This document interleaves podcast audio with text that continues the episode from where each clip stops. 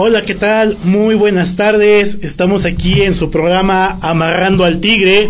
Y bueno, hoy es un día un poco inusual. Eh, bueno para ustedes, eh, espero, porque, o más bien más malo, creo yo, porque el día de hoy voy a estar eh, solo en estos micrófonos de México Prioridad. Extrañaremos bastante al querido Bruce, al querido Udoxo, al querido Rafa, pero bueno, como cada ocho días estaremos aquí platicando de todos los temas que son importantes en la vida nacional, ¿sí? Y también en el, en el, tema local, ¿no? Que hay demasiadas, pero demasiadas cosas que podríamos charlar el día de hoy. Fíjense que quería empezar justamente con un tema que creo que es muy sensible y que en muchas ocasiones hemos tratado en estos micrófonos de México Prioridad, que ha sido la desaparición de los 43.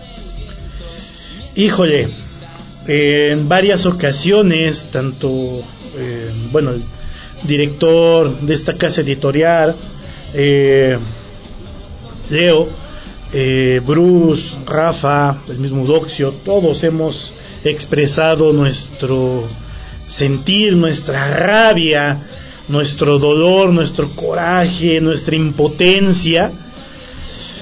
Es decir, 43 vidas están en el limbo, porque no sabemos qué haya pasado con esos muchachos en aquella fatídica noche en Iguala. Eh, ¿Por qué saco a colación este tema? Bueno, resulta que el sábado pasado, como cada mes, desde hace 44 meses, ¿sí?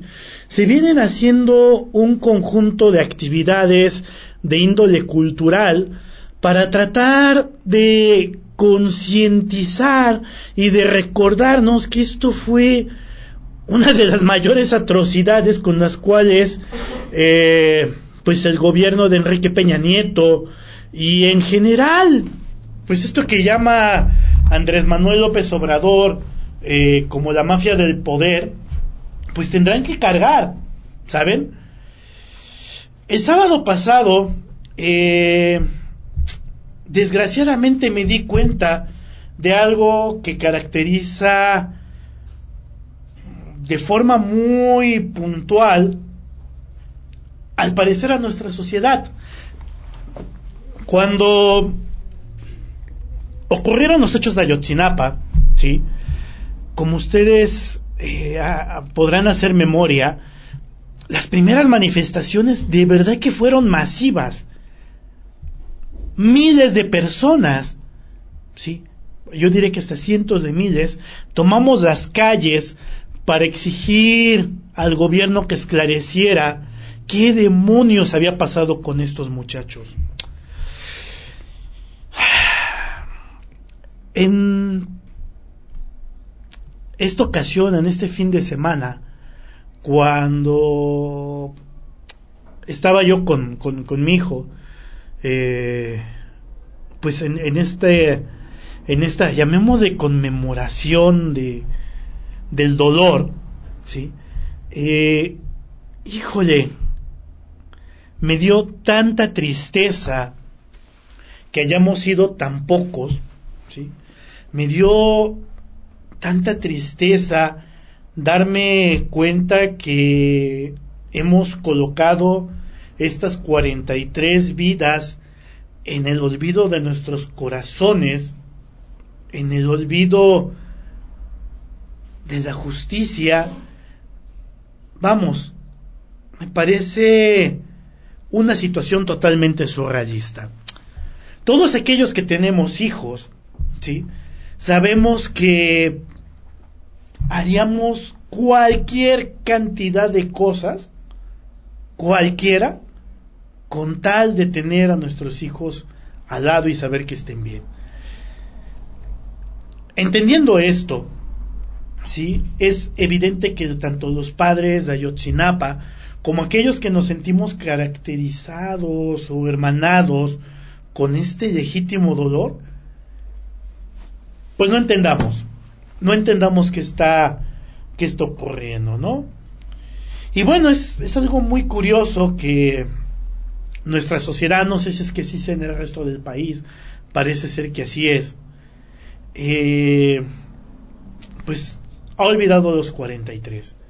Y yo quería aprovechar estos primeros minutos de amarrando al tigre, ¿sí? Para dedicárselo precisamente a los 43.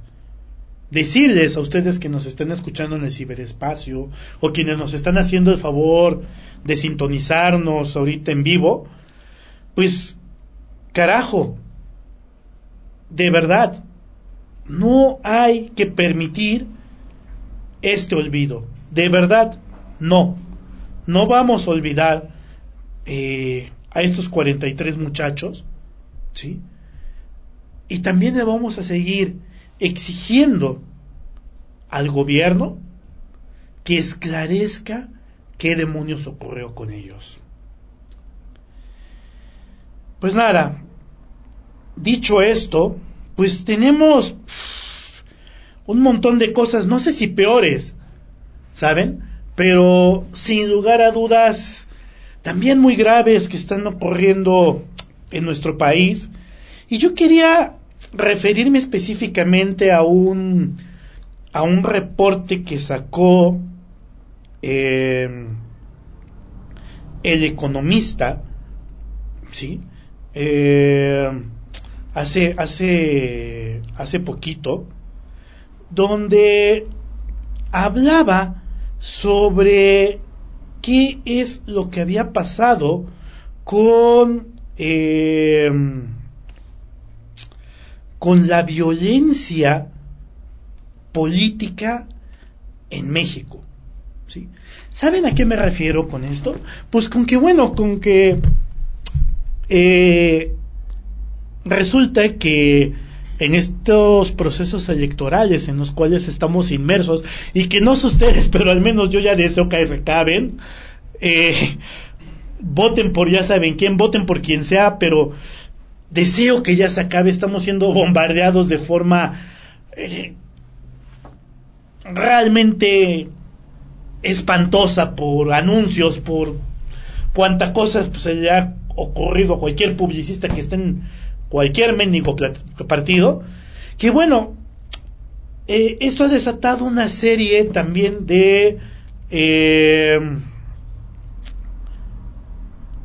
movimientos hacia el crimen, dentro del crimen organizado o dentro de los mismos partidos políticos o rencores entre familias, no lo sé. Pero el punto es que eso con eh, un dato que sacó el economista que está basado en datos de la CEGOP y de varios observadores electorales, ¿sí? Nos arroja que en este proceso electoral más de 90 políticos han sido asesinados. No sé si es que nos quede claro cuáles son las implicaciones de este número. Pero la realidad es que es súper fuerte. Es muy, muy, muy fuerte darnos cuenta que están ocurriendo estas cosas con los personajes que están en la vida pública. ¿Sale? porque decidieron ir por el PRI, por el PAN, por el PRD, por Morena, por quien sea. 90 personas han perdido la vida. Que se puede decir o que se puede vincular directamente con la actividad política. Eso es súper grave, ¿sí? Y yo creo que también, en este sentido, eh, debemos estar pues muy conscientes de qué es lo que está ocurriendo. Y bueno, déjenme, les digo, eh, aquí hacen una diferencia entre agresiones y, y asesinatos, ¿sale? Yo quiero decirles que, por ejemplo, en cuanto a asesinatos, el estado con mayor cantidad de ellos es Guerrero. Es muy fuerte que ocurra esto.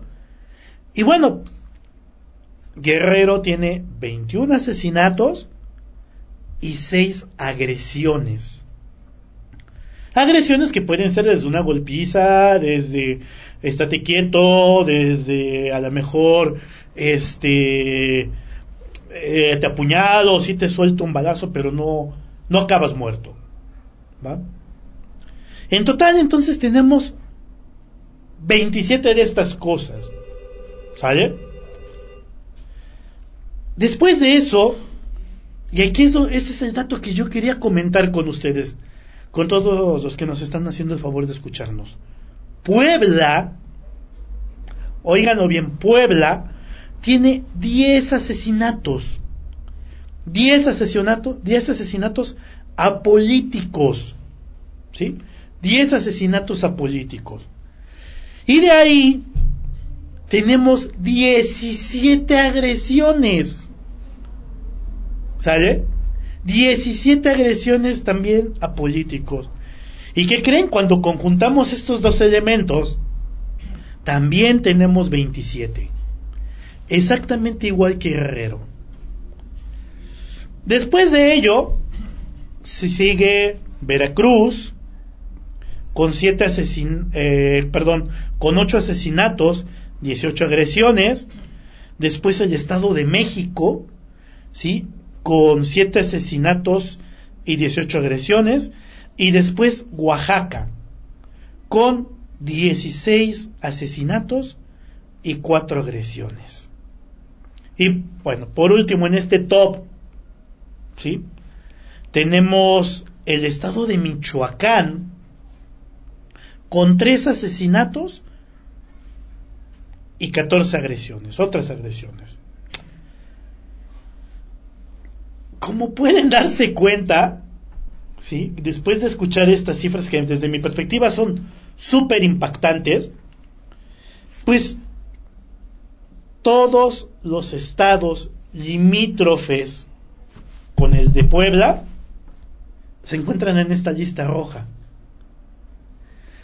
Como muchos de ustedes saben, yo soy académico y una de las cosas que me fascina hacer es tratar de encontrar patrones. ¿Sale? Eso es parte de mi chamba. Resulta que los únicos dos estados que no están en este top son Tlaxcala y Morelos en cuanto a agresiones a políticos, ¿no? Yo no se tendría que estar eh, pasando por, por, la cabeza, tendría que estar pensando en si es que esto que está pasando a nivel de políticos no estará también permeándose a la sociedad. Es decir, que estemos viendo un reflejo de el colectivo en una pequeñísima clase social. ¿No será que Puebla, eh, sobre todo en estos últimos años, que es algo que hemos sentido todos, estamos viviendo momentos de inseguridad muy, muy fuertes que antes no teníamos? Y eso no es nada más opinión de Daniel Jiménez, ¿sale? De verdad que hay muchísima gente, platiquen con quien quieran, con el taxista, con la señora de la tienda, eh, con el microbusero, con su sacerdote, con su pastor, con quien quieran. Y se darán cuenta que esto, desde mi perspectiva, está reflejando muy claramente ¿sí? lo que está pasando a nivel de seguridad en los estados. Y bueno, nada más para que eh, nos demos cuenta ¿sí? de quiénes son los estados que menos broncas tienen en este sentido. Eh, voy a mencionar los, los cinco que no tienen broncas. Bueno, primero dos que tienen ceros en todo, que son Aguascalientes y Querétaro, de ahí solamente hay una agresión en Sinaloa, dos agresiones en Sonora y dos agresiones en Nuevo León. ¿Sale? Entonces, eh, habría que pensarnos qué es lo que está ocurriendo con esto, ¿no? Yo creo, insisto, en que está cañón. ¿Sale? Y bueno, precisamente para reforzar esto, eh, el economista, el periódico El Economista, colocó la tasa de homicidios dolosos por cada 100.000 habitantes por año. Y voy a hablar específicamente de Puebla. ¿Sale? Que por ahí del 2011 tenía bajo, bajo esta proporción, bajo esta tasa, 10.43, después en el 2012 9.63, 2013 6.74, en el 14 5.51 y ojo, 2015 es cuando esto se empieza a descomponer 8.06, 2016 9.43 y después en el 2017 llegamos a 14.56. Es decir, la tasa de homicidios más alta que se haya registrado en la historia de este estado. Algo está pasando y algo que está llevándonos sin lugar a dudas a una situación muy, muy, muy extrema. Una, un claro ejemplo de ello, ¿sí? Es los feminicidios. No olvidemos, ¿sí? Que justamente los feminicidios han sido como que una especie de barómetro, ¿sí? En cuanto a qué está pasando en este estado. Muchos de nosotros hemos señalado, ¿sí? Hemos señalado que esto de verdad que está patético y muy mal. Es un momento antes, antes de entrar al, programa, ¿sí? Eh, estaba yo leyendo un post, y perdón, eh, en un rato más lo, lo comparto con ustedes en, las redes sociales, donde eso, eh, una organización civil y bueno, una, varias organizaciones civiles eh, estaban reportando que existe pues una desaparición de una niña o de una mujer cada 19 horas en este estado. Es muy fuerte lo que estoy diciendo, ¿sí? Y yo creo que pediría, ¿sí? Pediría a todos que empecemos a tomar esto un poco más en serio. De verdad, estamos viviendo situaciones, creo, que son, pues bueno, extremas, ¿no? Extremas, extremas, extremas. Y bueno, vamos a hacer un pequeño corte y regresando del corte pues volveremos con cosas peores, ¿sí? Digo, ahorita esta primera mitad del programa quise hablar sobre dos cosas que desde mi perspectiva son trascendentales. Uno es la historia colectiva, la memoria colectiva, eh, poniendo como ejemplo eh, el caso de los 43. Y otra es la inseguridad que se ve reflejada en el hecho de que políticos sean asesinados o agredidos. Y bueno, evidentemente tenemos que hablar de lo que está pasando en las campañas políticas, pero eso será después de este pequeño corte.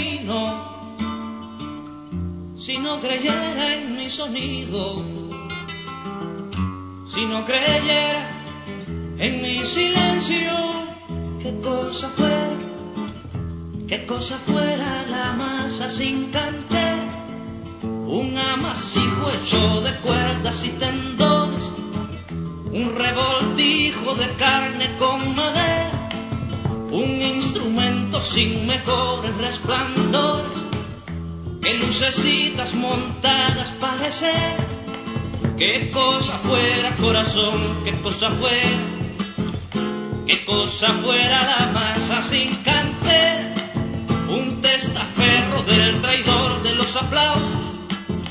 Un servidor de pasado en copa nueva, un eternizador de dioses del ocaso, júbilo hervido con trapo y qué cosa fuera corazón, qué cosa fuera, cosa fuera la masa sin cantera, qué cosa fuera corazón, qué cosa fuera, qué cosa fuera la masa sin cantera.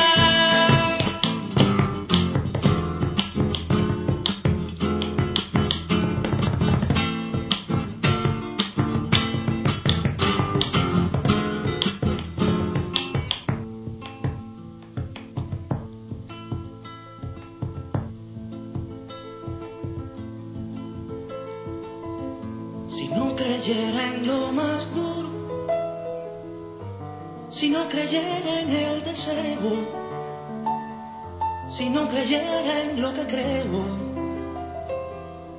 si no creyera en algo puro, si no creyera en cada herida,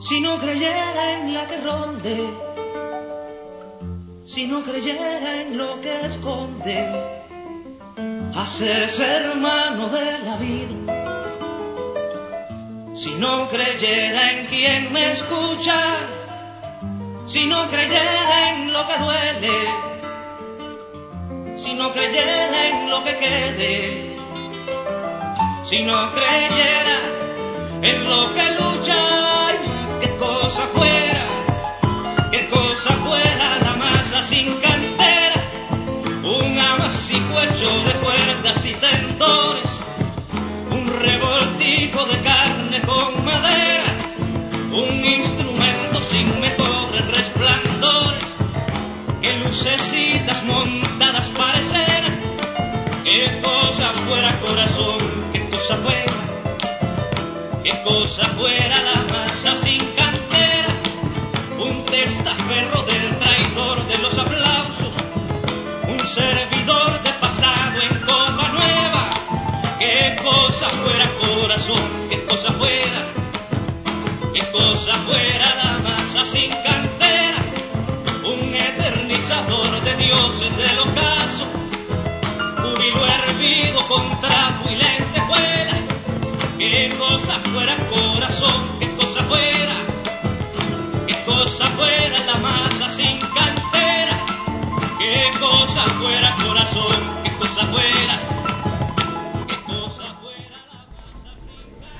Bueno, ya estamos de vuelta aquí en su programa Amarrando al Tigre y escuchábamos una de mis canciones favoritas que es La Masa con Silvio Rodríguez. Y bueno, lo, prometí ya ni modos, ¿no? Dije que íbamos a hablar de cosas un poco menos eh, interesantes, menos importantes, menos trascendentes, ¿sí? Como es la política, ¿no? Y preparando un poco lo que les iba yo a comentar ahora, eh, híjole, es que de verdad no se puede evitar hablar de este señor, ¿no? De, dice Broso, del presidente de todos ustedes, ¿no? Eh, hace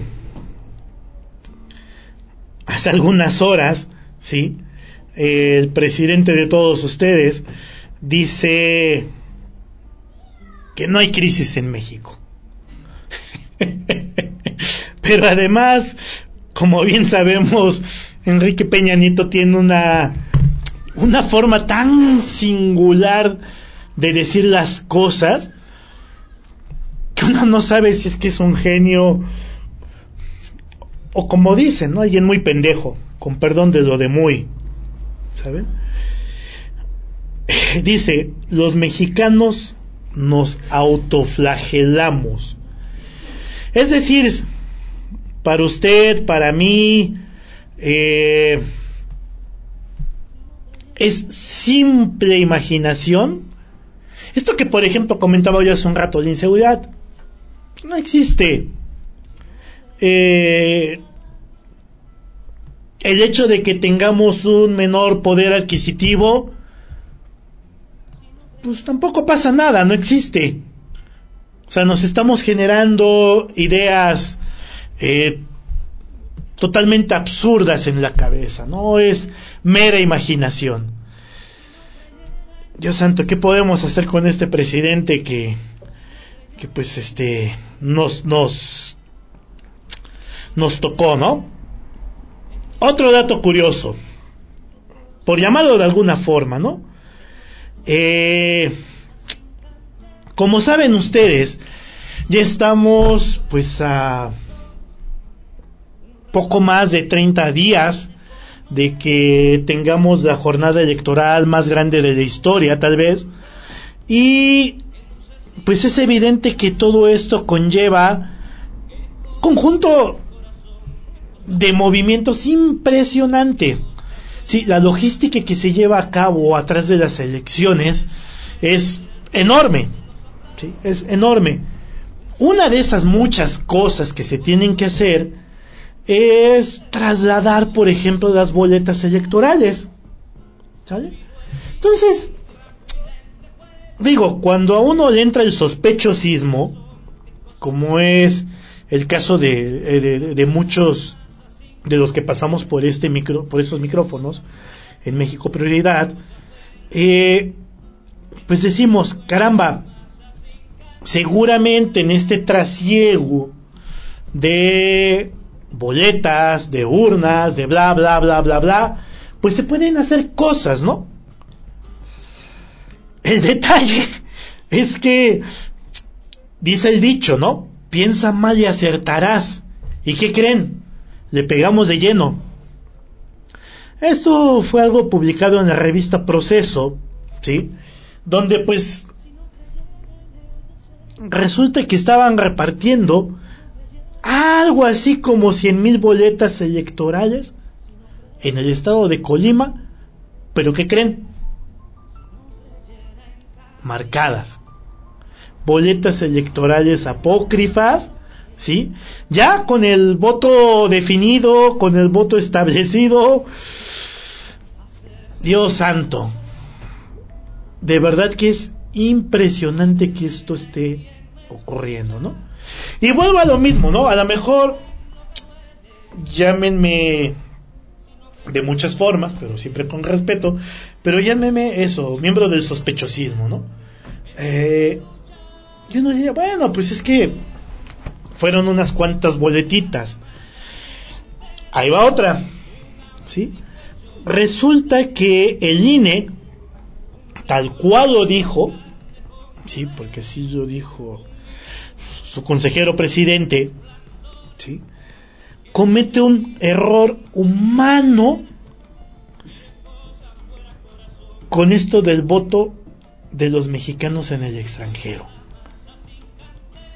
No sé si es que lo hayan leído en la prensa, yo, yo esperaría que sí, ¿no? Que, eh, porque ha sido muy, muy sonado, ¿sí? Que eso, los extranjeros, los extranjeros no, perdón, los mexicanos que viven en el extranjero, tienen que ejercer su voto con mucha mayor anterioridad, ¿sí? Eh, que los mexicanos que estamos aquí eh, en territorio nacional. ¿Por qué? Por toda esta farándula que yo he comentado, por esta, todo ese clase de movimientos que se tienen que hacer, que consisten en que ellos votan en los consulados, en los consulados honorarios que se encuentran distribuidos por todo el planeta, ¿sí? emiten su voto dentro de ese mismo consulado eh, o embajada, según corresponda, eh, se forman los paquetes para enviar el voto desde el extranjero, ¿sí? Y se mandan a una dirección oficial, ojo con esto que acabo de decir, dirección oficial, eh, donde el Instituto Nacional Electoral, pues se encarga de hacer el conteo. Francamente, ahí, ahí sí mi ignorancia es mucha como en muchos casos, ¿no? Como en muchos otros temas. Pero yo no sé si es que, imagino que así debe ser que son ciudadanos los que hacen el conteo.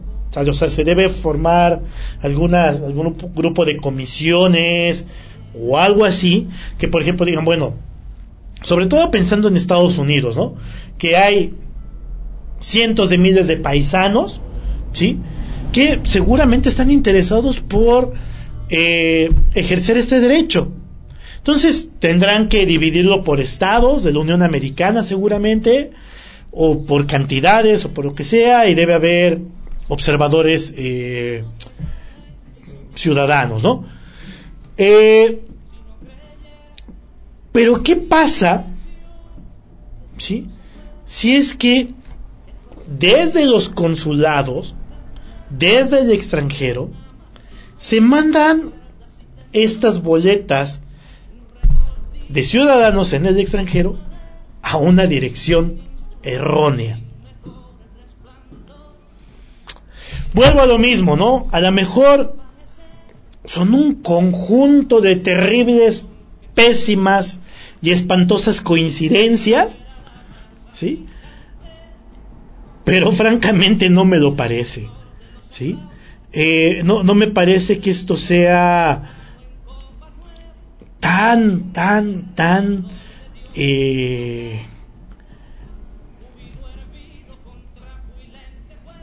tan azaroso, ¿no?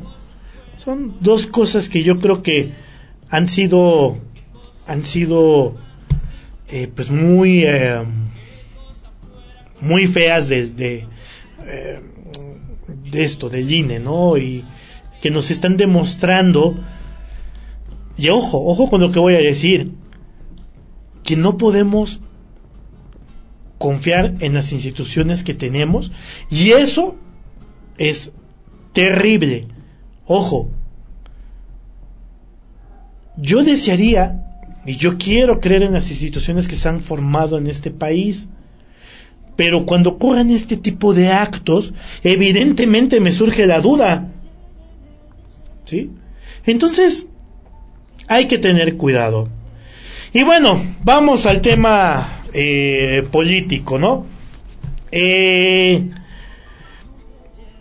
el, domingo, sí, eh, en uno de los muchos meetings de Andrés Manuel López Obrador, sí, Beatriz Müller es una propuesta que yo creo que no es vieja, sí, eh, de hecho creo que en muchos momentos de la historia reciente de este país alguien ha eh, levantado la mano y dicho esto de que vamos a poner fin a la figura clasista de primera dama. Muchas personas lo han dicho, muchos comunicadores, eh, evidentemente académicos, y que bueno, pues si hay gente de primera y gente de segunda o de tercera, que sabemos que desgraciadamente así nos tratan en, eh, bajo, bajo muchas circunstancias, es terrible. Así nos quieren ver. Y me pareció muy atinado sí, de que lo haya que haya hecho esta expresión Beatriz Müller, sí, porque de acuerdo a las tendencias y a las encuestas, sí, salvo que algo terriblemente malo le ocurra a Andrés Manuel López Obrador, o que Ricardo Anaya se convierta en Superman, ¿sí? No existe de momento, ¿sí? Algo que nos diga que Andrés Manuel López Obrador no va a ser el próximo presidente de este país.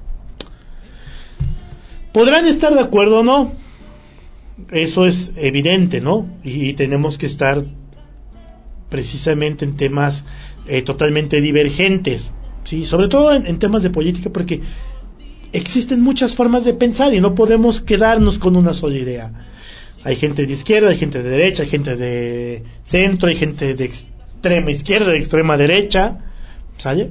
Pero la realidad es esa, ¿sale? Que pareciera ser que ese tren, esa marca, la marca del peje, está totalmente imparable. ¿Sí?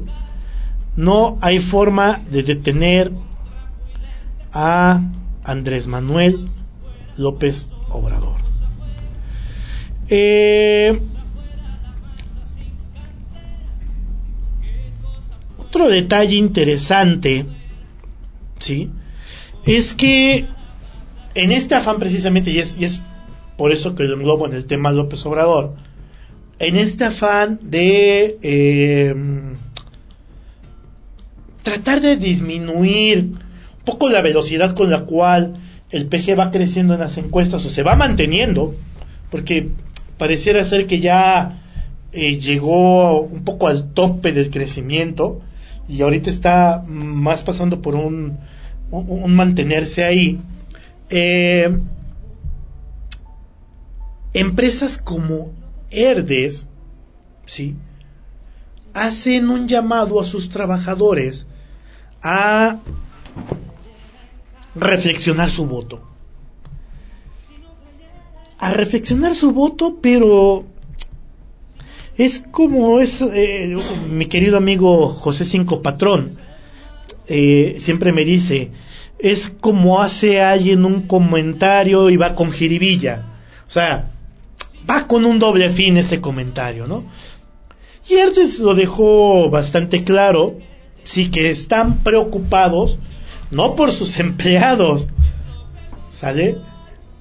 Sino están preocupados porque se les va a acabar un negocio espectacular.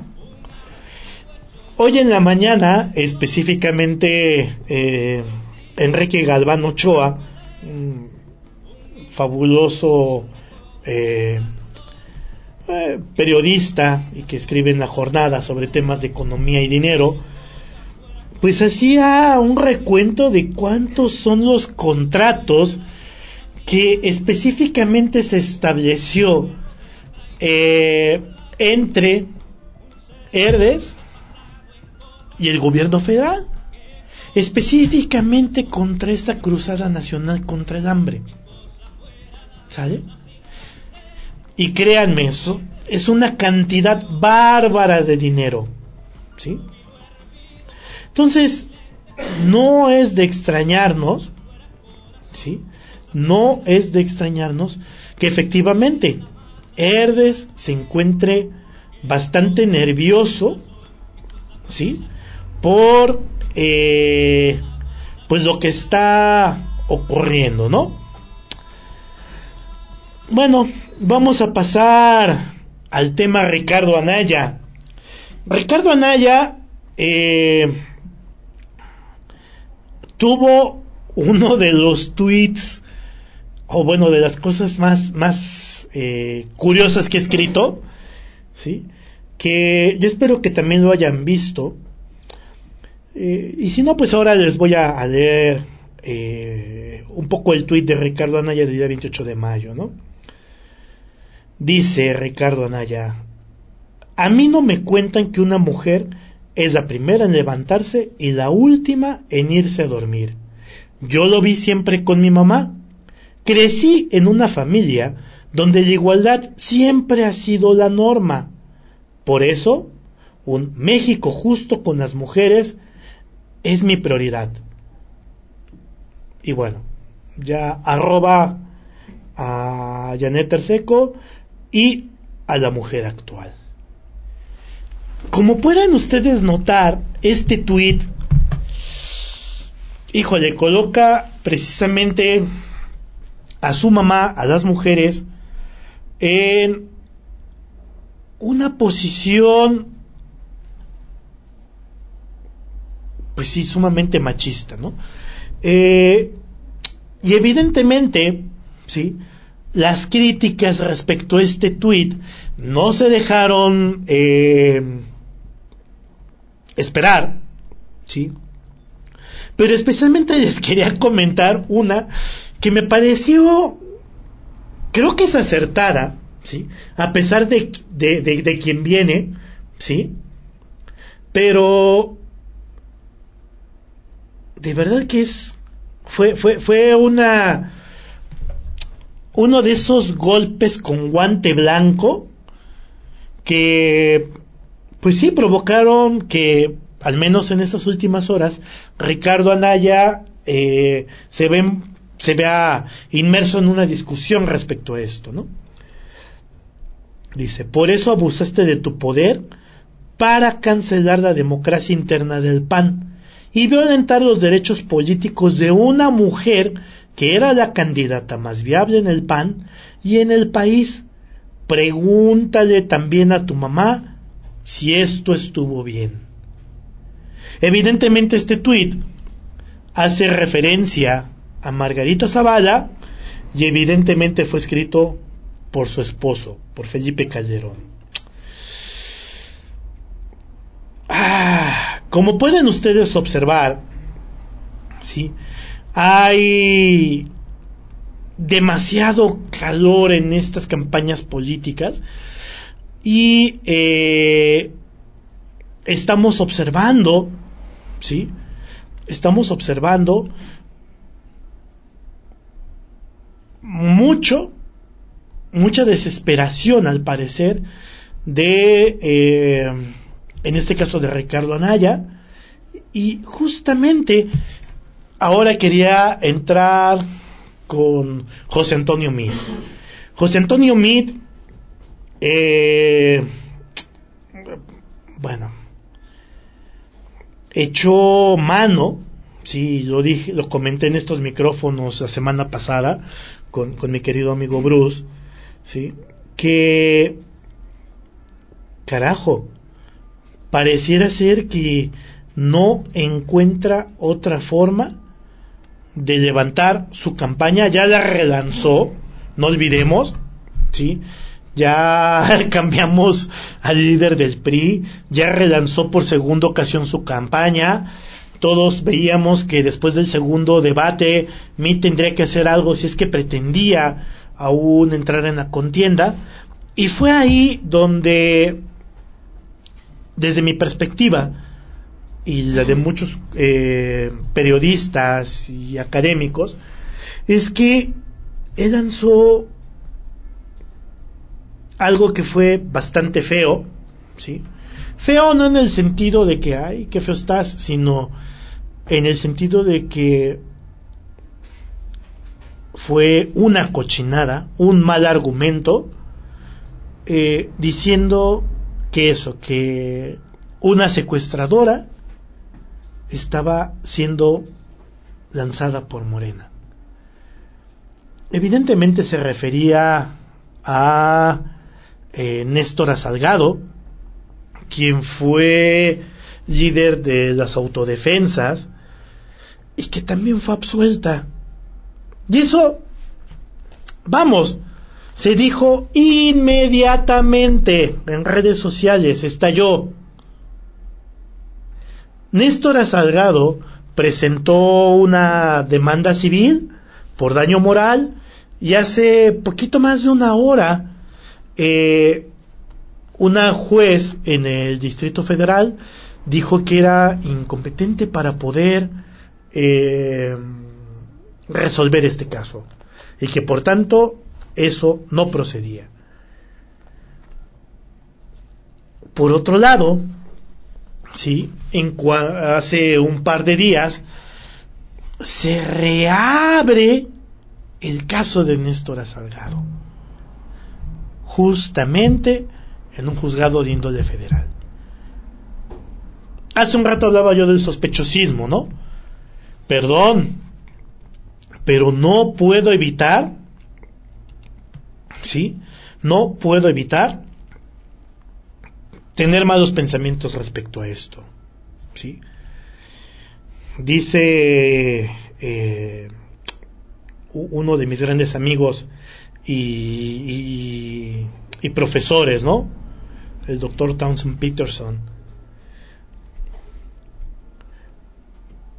Si vuela como pato, si tiene plumas de pato, si tiene pico de pato, ¿qué creen que sea? Bueno, eh, nada más para cerrar esta emisión de Amarrando al Tigre, quería decirles más o menos cuánto se están gastando nuestros candidatos. Bueno, Ricardo Anaya, dos, poquito más, voy a redondar las, las cifras, poquito más de 208 millones de pesos. José Antonio Mid, poquito más de 145 millones de pesos. El peje, poco más de 38 millones de pesos. Y el bronco, 4 millones 700 mil pesos. Seguramente cuando están escuchando esta cifra dicen, ah, es un montón de dinero, que no sé qué. Y los que son anti-peje dirán, ah, pero es que ese viejito también está gastando un montón de lana. Oigan bien las diferencias. Mid, que es el más cercano del PG, se gastó 100 millones de pesos más. ¿Sale? Y bueno, pues desgraciadamente el tiempo, el tiempo no es nuestro amigo, ¿sí? Espero que eh, la hayan pasado tan bien como yo, aquí platicándoles sobre estas eh, dudas mentales que tengo, sobre todas estas cosas que nos han estado ocurriendo y que creo que debemos meditar. Y bueno, quiero cerrar este programa y le, pedí a Beto muchas gracias por, por estar en los controles. Eh, que pusiera una canción que va muy ad hoc con muchas cosas que están ocurriendo en esta relación bilateral entre México y Estados Unidos. Muchas gracias, muy buenas tardes y nos vemos dentro de ocho días.